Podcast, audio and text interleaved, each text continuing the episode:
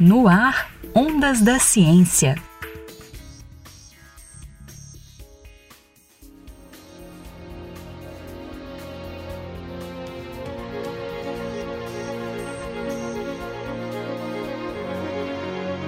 Os impactos causados pelo descarte inadequado de resíduos têm sido uma grande preocupação ambiental nas últimas décadas. Na indústria do alumínio, um dos resíduos gerados é o SPL, estudado pela professora Larissa Fonseca Andrade Vieira, do Departamento de Biologia da UFLA.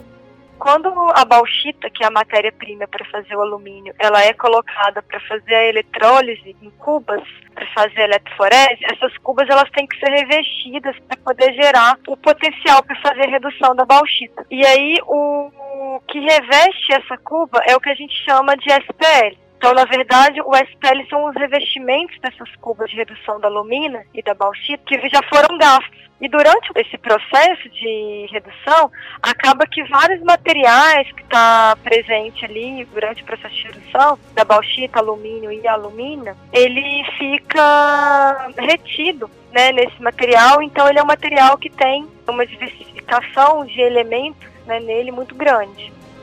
Ao demolir essas cubas é formado o SPL, sigla em inglês para Spent Pot Liner, o revestimento gasto das cubas. A pesquisadora Larissa Fonseca é coordenadora de uma pesquisa sobre os efeitos biológicos provocados pelo SPL. O grupo trabalha com modelos vegetais para verificar o potencial efeito tóxico de elementos que são lançados no ambiente. Alguns vegetais usados nos estudos são cebola, alface, cevada e milho. E a gente faz um estudo relação ao desenvolvimento inicial desses modelos vegetais. Então a gente vê o efeito sobre a germinação e o crescimento. E depois a gente faz o, o ensaio verificando alterações no ciclo celular.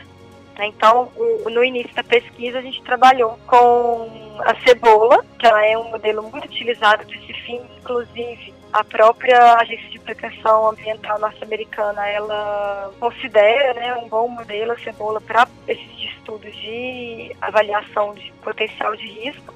E no início a gente trabalhava com bulbo de cebola. Então a gente colocava o bulbo na, na solução, a gente simulava aqui uma lixiviação do SPL, que foi o que tinha sido observado no ambiente. E a gente colocava o, esse bulbo em contato com diferentes concentrações de lixiviado e a gente verificava né, o tanto que tinha enraizado os bulbos de cebola, media os tamanhos das raízes e coletava as raízes, porque é a ponta da raiz que a gente utiliza para poder fazer o preparo microscópico para poder fazer a análise do ciclo celular. Também foram feitos estudos com peixes zebrafish. Em todos os testes, o lixiviado do SPL causou alterações e danos na molécula de DNA. Utilizando doses baixas do composto, os pesquisadores identificaram fragmentação do DNA, que pode ser herdada entre as gerações celulares e comprometer as células. As anormalidades no ciclo celular também foram encontradas em testes realizados com sangue humano.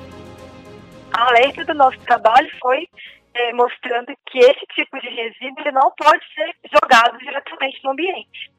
E aí, já mais ou menos na época que a gente começou a mostrar isso, as indústrias já começaram a tomar cuidado para poder criar um depósito controlado para esses resíduos. Né? Então, eles hoje em dia já não jogam mais esse resíduo no ambiente, a gente já não encontra mais esse tipo de situação. Luísa Lages para o Ondas da Ciência. No ar, Ondas da Ciência.